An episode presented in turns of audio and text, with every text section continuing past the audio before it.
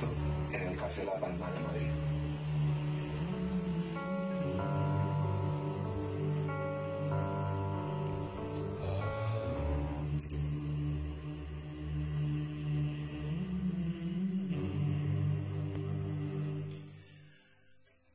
Arrancamos el tercer bloque de esta edición del hombre que se enamoró de la luna, aquí en el Café La Palma, y lo vamos a hacer en un momento muy especial, porque tenemos sobre nuestro escenario a una de las eh, principales nombres de nuestra escena musical.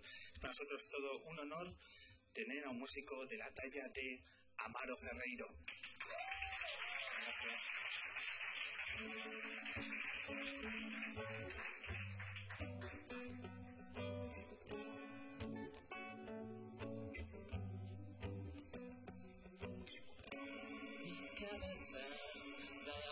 Al mundo en un segundo. Me encanta viajar con mi agencia de viajes particular.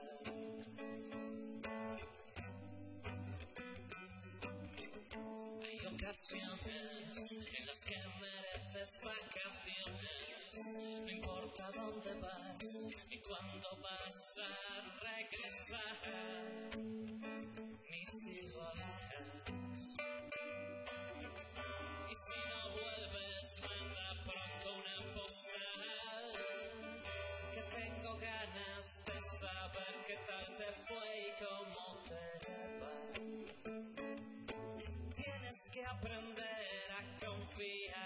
en demás. Tienes que aprender a confiar en los demás.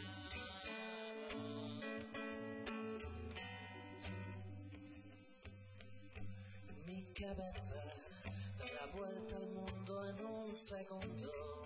Me encanta trabajar con mi agencia de viajes particular.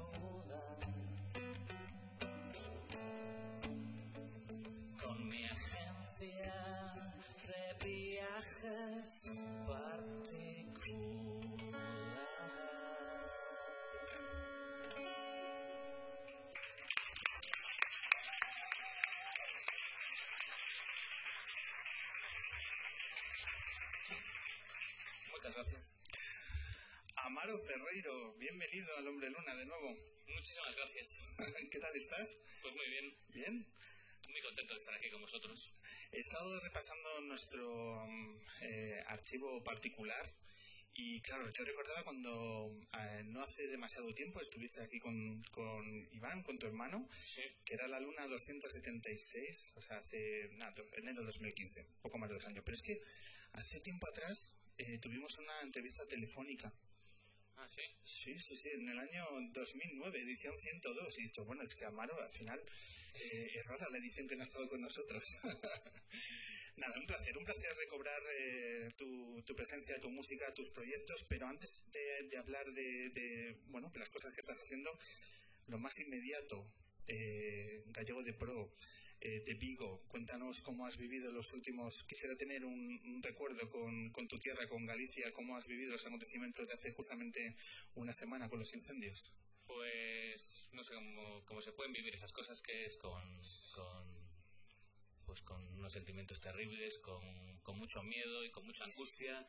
Sobre todo la noche del domingo pasada fue una noche pues realmente angustiosa porque yo me encontraba aquí en Madrid y, pues nada, leyendo el Twitter, viendo la televisión, los canales que se dignaban a hablar sobre Galicia, porque No era fácil.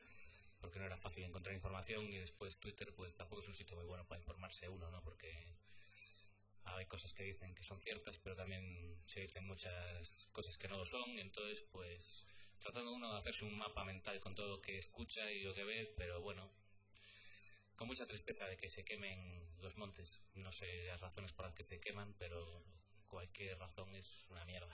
¿Aprenderemos la lección? Pues no creo, porque todos los años pasa lo mismo y, y no sé, parece que los políticos están más, no sé, o sea, yo es como, como gallego creo que, que nuestra economía pues parte de nuestros montes y del de, el mar y creo que es algo, son dos cosas que se llevan descuidando muchos años en Galicia.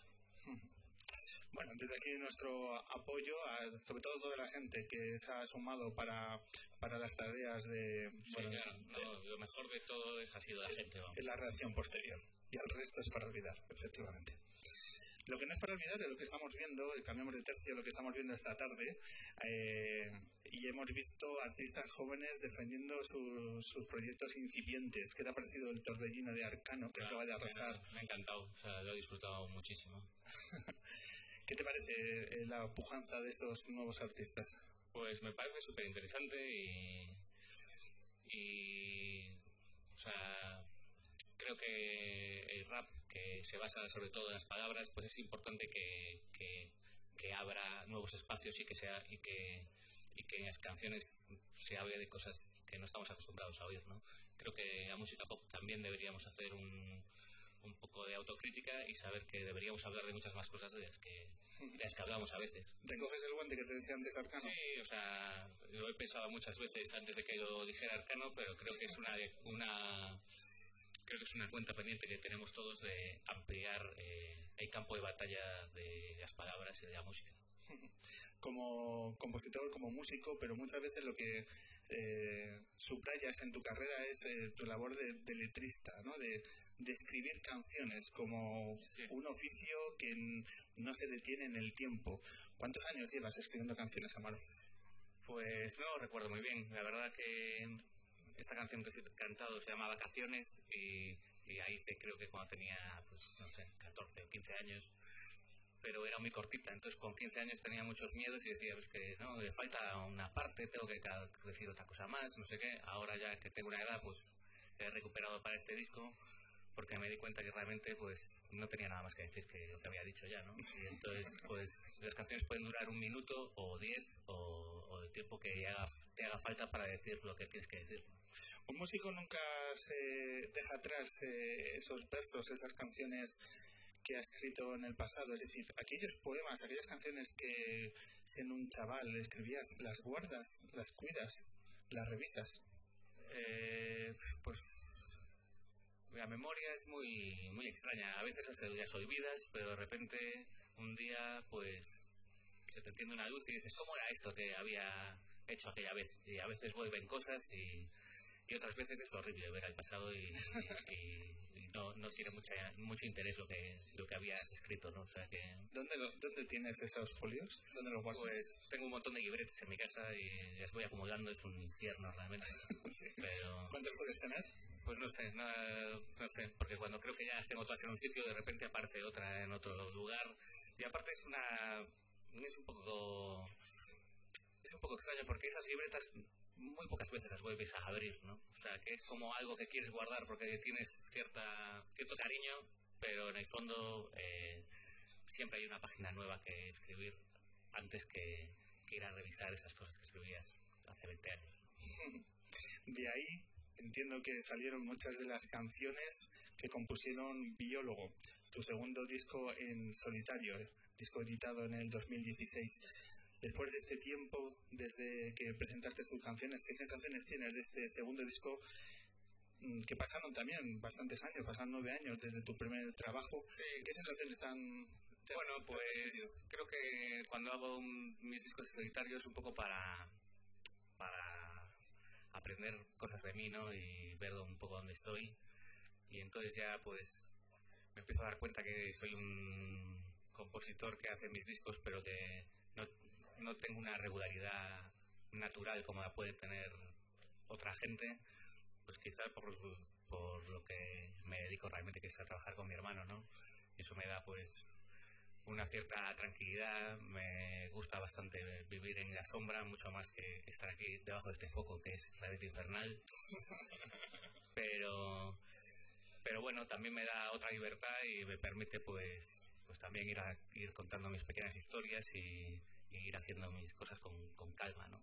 Pero la verdad que, no sé, cuando pienso en, en artistas pues más normales que llevan una carrera que cada año, cada dos años sacan material, pues yo cada vez me doy más cuenta que no, soy ese tipo de, de persona, ¿no? Y ahora me preguntas, ¿qué te parece el disco que sacaste en 2016? Pues no sé, me parece que pasaron 10 años. O sea, me paré, mi tiempo es muy relativo con esas cosas. Han pasado muchas cosas desde entonces. Sí, y sobre todo que a veces, pues, la necesidad que te lleva a escribir o a grabar ciertas cosas, después, pues, cuando lo haces, pues, cambias un poco de fase y entonces estás en otro sitio y ves todo con una perspectiva más, lo ves todo más en el, en el pasado, ¿no?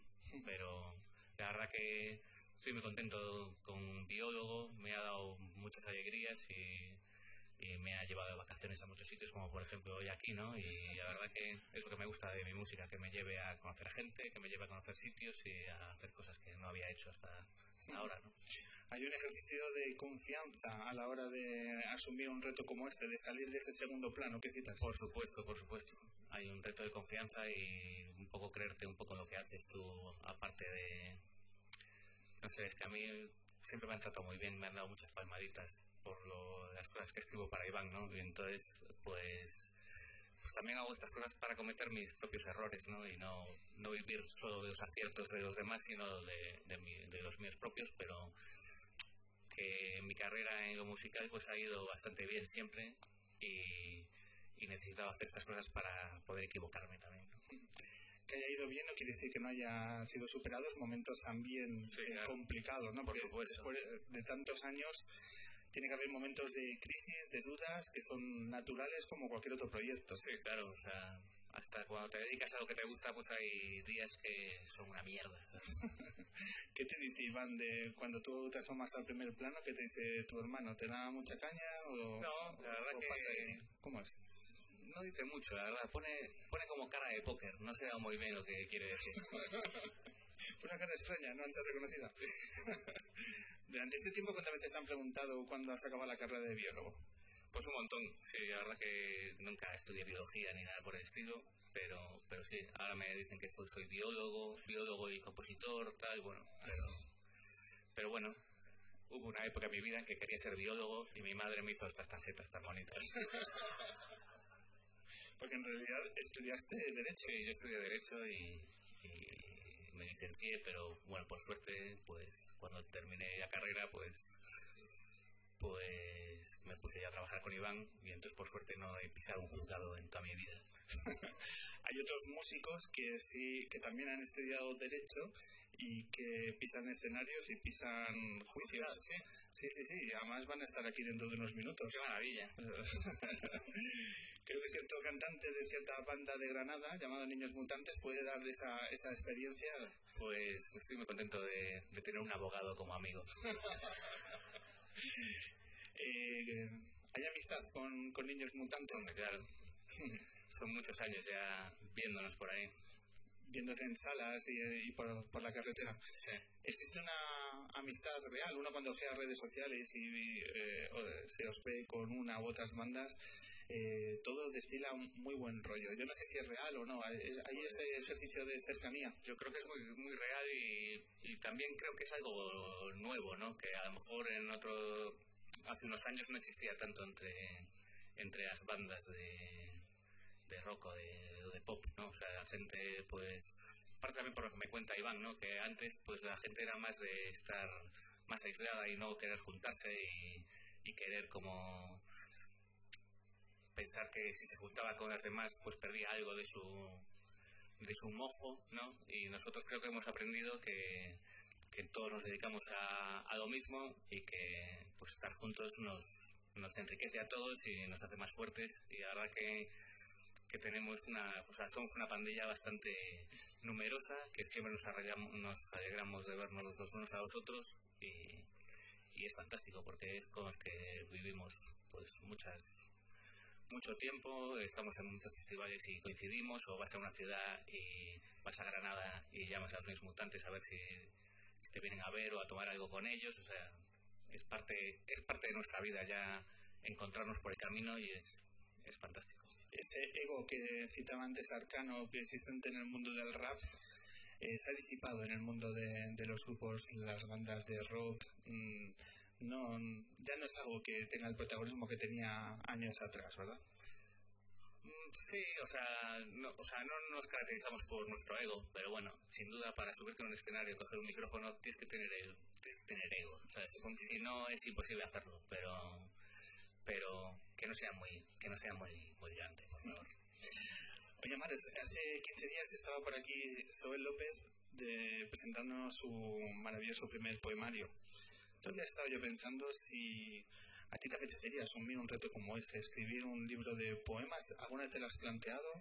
Jamás. Jamás.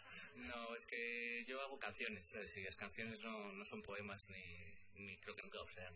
Entonces, eh, a mí me gustan las canciones y me, y, me, y me gusta escribir para la canción, ¿sabes? pero cuando escribo solo para que alguien lo lea o lo recite, pues creo que no estoy a la altura. Entonces, eh, prefiero quedarme detrás de mi guitarra una vez más.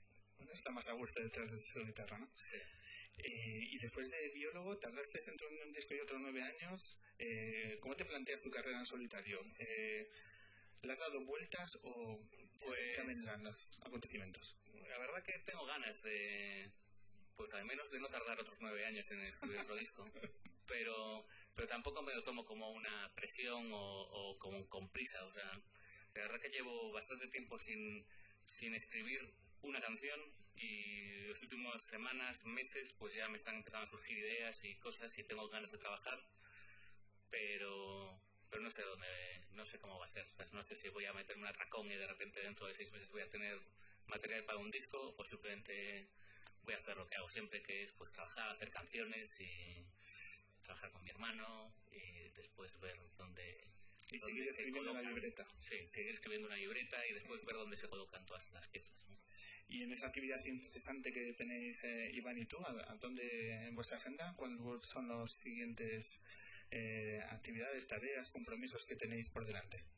Pues ahora estamos trabajando, ahora estamos eh, la semana pasada empezamos en Granada, dimos un concierto y estamos tratando de, hacer un concierto un poco diferente con máquinas, con sintetizadores, con un poco más de electrónica y, entonces estuvimos ensayando y estamos bastante contentos como está yendo la cosa.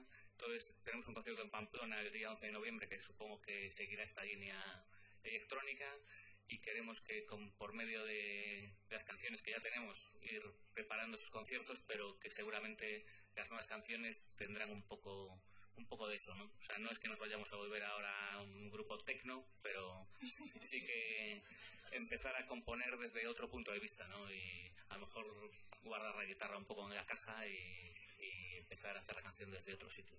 Bueno, bueno, pues estaremos atentos hasta... Sí. Después tengo, tengo un concierto en Vigo con Rufus Ted que tocan allí y les voy a abrir el concierto que me hace mucha ilusión y, y así están las cosas. la verdad que ahora estamos entrando en una fase como de, de trabajar, de hacer canciones, de, de disfrutar de, de, estudio casero y ver ideas y probar cosas. De artesanía.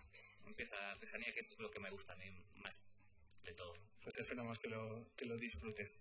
Retomamos las, canciones. Amaro, ¿qué te apetece tocar a continuación? Hola.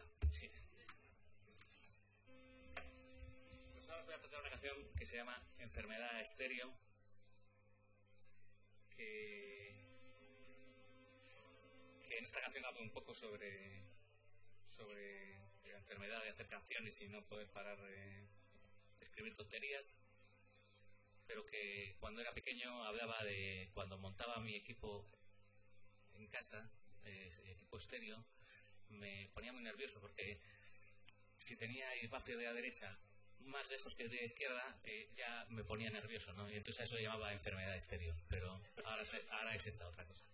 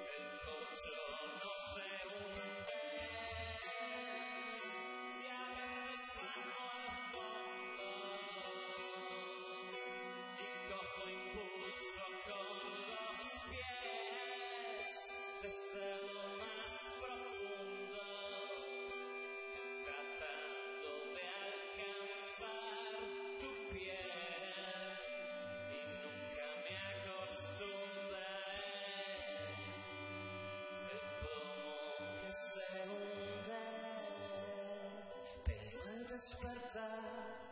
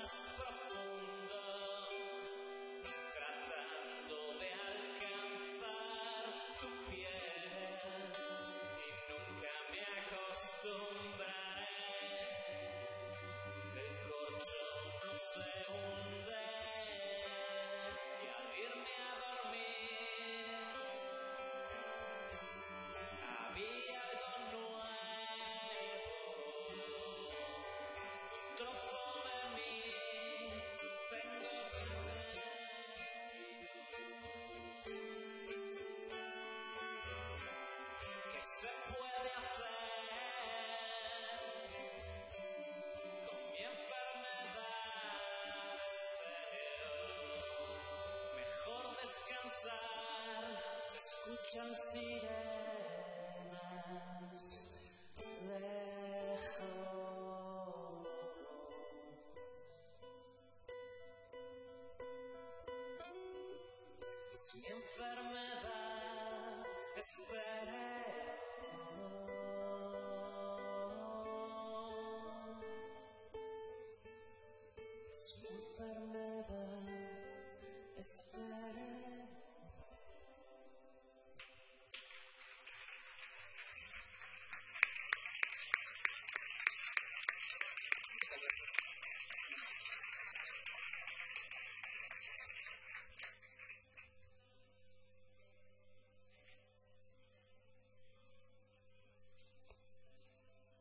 Muchísimas gracias. Eh, me voy a despedir con esta canción que se llama Trueno y Relámpago y os agradezco a todos que hayáis venido hasta aquí.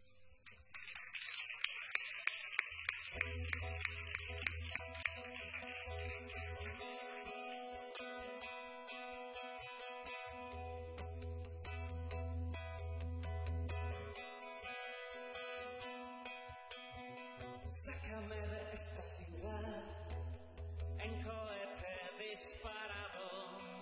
Quiero estar en cualquier otro lado.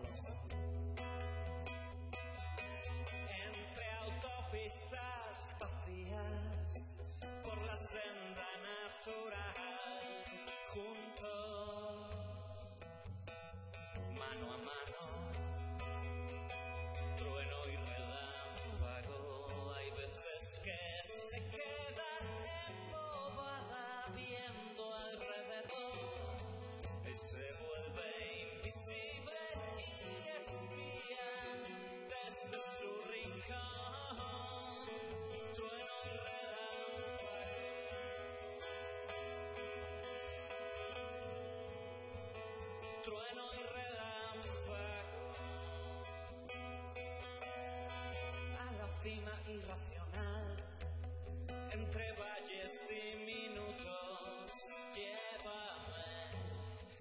donde nunca haya estado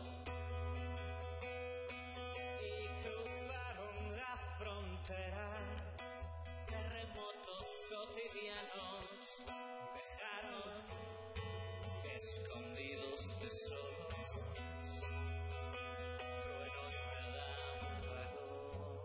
Si no regresamos ya, ¿quién nos iba a echar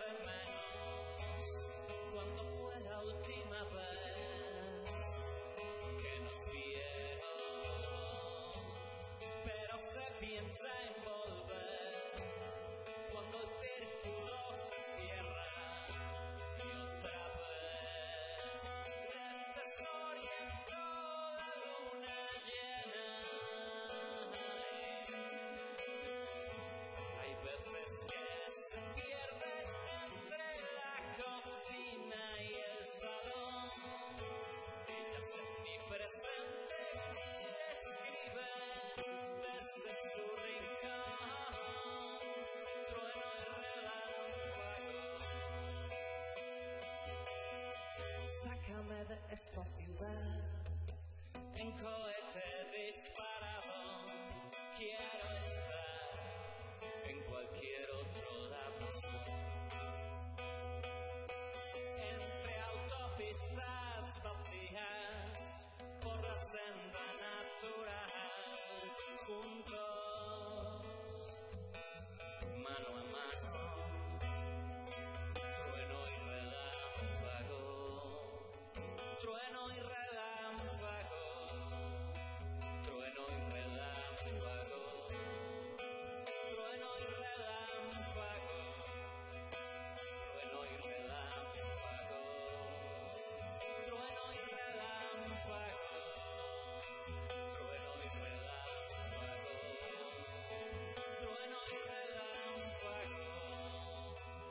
trueno y relámpago.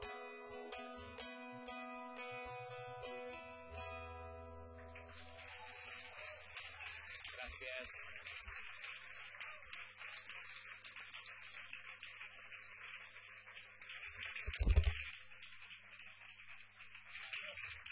Muchísimas gracias, un verdadero placer al gran Amaro Ferreiro. Gracias a vosotros. Un placer.